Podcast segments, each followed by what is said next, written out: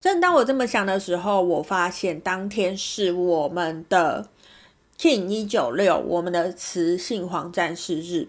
当我看到这个讯息，我就知道，好，我必须做这件事情，我不能再逃避这件事情了。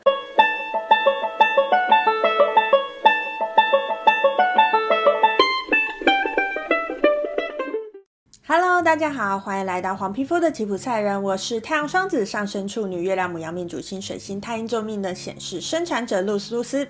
我目前是一位塔罗占卜师、占星师、催眠师以及放明哥歌手。我们通过了蓝夜波幅的十三天，接下来要进入黄战士波幅的十三天了。那在蓝夜波幅的时候，我有跟大家说，那其实是我们一起过的一张左耳经历的最后一个波幅了。也就是说，我上次第一支影片就是从我们的黄战士波幅开始的哦，所以我们又回到了黄战士，恭喜大家。我们一起度过了一张左耳经历，我们要进入正式进入第二张左耳经历了。我们属于我们的第二张左耳经历。好，好，那在这边呢，既然是一个新的开始，又到了我们的黄战士波服。呃，其实我觉得已经是第二张了，所以我可以换一种方式来跟大家聊聊这件事情。哈。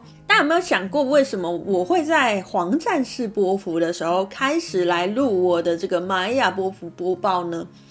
接下来的这一个循环呢，我希望可以多融入更多我生活上面的事情，让大家觉得，诶，玛雅好像是可以真的跟生活接轨的这样子吼。好，那如果你想要看任何有关于黄战士波符的十三天会有什么样的讯息，它的基本概念的话呢，你可以去翻一下两百六十天之前的那一支影片哈。呃，我已经有说明了一些有关于黄战士波幅的十三天会有的状况讯息。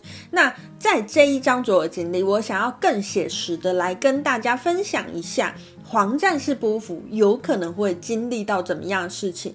那我如何分享呢？我就是来跟大家分享一下我在第一张左耳经历的那一个波幅里面发生了什么事情。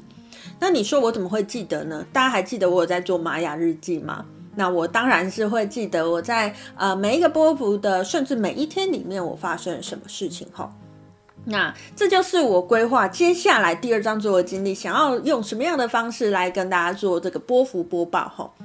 好，那因为今天是第一集，所以我花了一些时间来介绍这件事情哈。我们就开始进入正题喽。好，呃，跟大家说一下，我为什么会在黄战士波幅的时候开始做波幅播报哈。其实这个就是不是我选的。是宇宙选的。好，为什么这样说呢？因为因为其实当时呢，我有一个合作对象，那他一直想要帮我推玛雅这方面的东西。呃，可是大家也知道嘛，玛雅是一个比较新的命理系统，它不像占星，不像紫微斗数这么的呃广为人知，所以他在推动的过程当中，其实他遇到蛮多的困扰，就是呃大家不知道什么是呃玛雅，那他也不太知道要怎么样跟大家分享。所以他就问我说：“能不能录一个影片来让他诶可以丢给有兴趣的人，让他稍微了解一下玛雅到底在做什么这样子吼。”那老实说，他跟我说这件事情很久了，可是我一直都觉得录影片是一件很难的事情啊，包含呃，你想说你可能要准备讲稿，你可能要打扮自己。其实打扮自己对我来讲是最困难的事情啦，因为我个人有点懒散这样子，哦，那而且你要，比如说你要把你的家里清空，你要找出一个适合露营的地方，我觉得这些对我来讲都是很大的挑战，所以我就一直没有做这件事情，然后我就一直在拒绝拒绝，那一直到。快要到黄战士波幅的前几天，就是在蓝夜波幅的最后几天呢，他又再次跟我提到这件事情。那因为他已经提了好多次了，我觉得。好像再继续拒绝下去，我也想不到理由了。而且对方就跟我说：“呃，你不用把这件事情想那么困难啊，其实重点是你的内容啊，你的背景什么没关系呀，我们就把它当成内容分享啊，等等的，就是说了一些鼓励我的话之类的。那我就想说，好吧，那不然我来试做看看好了。正当我这么想的时候，我发现当天是我们的。King 一九六，我们的雌性黄战士日。当我看到这个讯息，我就知道。好，我必须做这件事情，我不能再逃避这件事情了。因为黄战士，战士，你想要什么？战士，我就是要出征呐、啊！战士，我就是要开始做啊！既然我都看到了这个讯息，而且是三倍的黄战士，雌性黄战士日，我看到了这个讯息，所以我就想说，好，我不能再逃避了，我必须要来做这件事情哈。那刚开始，我记得我的第一支影片，大家如果回去看，虽然我非常不希望大家回去看我第一支影片，就是非常的可怕。这样，我的第一支影片呢，那时候因为我一直想要把呃玛雅的图跟我自己都同时出现在荧幕上，那当时我其实并不知道该怎么做，而且我家里后面很乱，所以我也找不到一个适合录影的地方。诶，那时候我发现一个东西叫做 Zoom。我发现我只要开个 Zoom 的教室，然后在里面自言自语，然后把它录下来，我就做完一支影片了。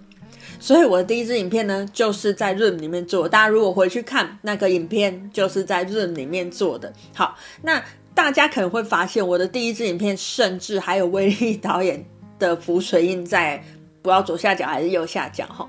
那是因为我后来想要去做这个影片的剪辑，但是我不会剪辑，所以我就是只能把它丢到威力导演去。可是我当时认为我只会做那么一支，所以我也没有买威力导演，那自然它就一个浮水印在上面了，这样子吼。所以我的第一支影片呢，就是在黄战士波符的第一天这样子的生出来了吼。那大家有没有对于黄战士波符有一个更深刻的感觉了呢？那一样，我们黄战士做波幅最后走到哪里？最后走到我们的宇宙黄星星。好，所以当我看完那支影片的时候，我心里就在想说：天哪！我怎么可以录一支这么可怕的影片？我突然有一点偶包出现了，黄星星的偶包出现了，所以才会开启的。我后来开始去学习怎么样录影片，学习怎么样剪辑影片的一个开端。而且哦，我们在我们的黄战士波符的影响力位置是什么？我们的白风，我是不是就在黄战士波符用讲话的方式，把我想要传递的讯息传递出去呢？好。大家有没有觉得，当我讲完这个故事之后，黄战士波符对你来讲有一个更立体的感觉了呢？好，以上呢就是今天想要来跟大家分享的黄战士波符的十三天讯息以及十三天会有的氛围哦。喜欢我的影片，麻烦你帮我按赞、订阅、加分享，并且开启小铃铛，才不会错过我的上片通知哦。有任何问题都麻烦大家在下面留言告诉我，我都会一一的回复。如果你想要追踪我更多的讯息，我有 FB 粉丝团跟 IG，都麻烦大家去帮我按赞订阅一下哦。如果你想要听我更多的声音讯息，我有两个 Podcast 频道，也麻烦大家去帮我按赞追踪一下，并给个五星评价，让更多人可以听到我的声音哦。好，我们要进入我们彼此之间的第二章，就我经历了。我会用更写实的方法，更说故事的方法，让大家更了解每一个波幅，每一个波幅它会有的氛围状态哦。好，以上就是今天想要跟大家分享的讯息。我是露丝露丝，我们下次见喽，拜拜。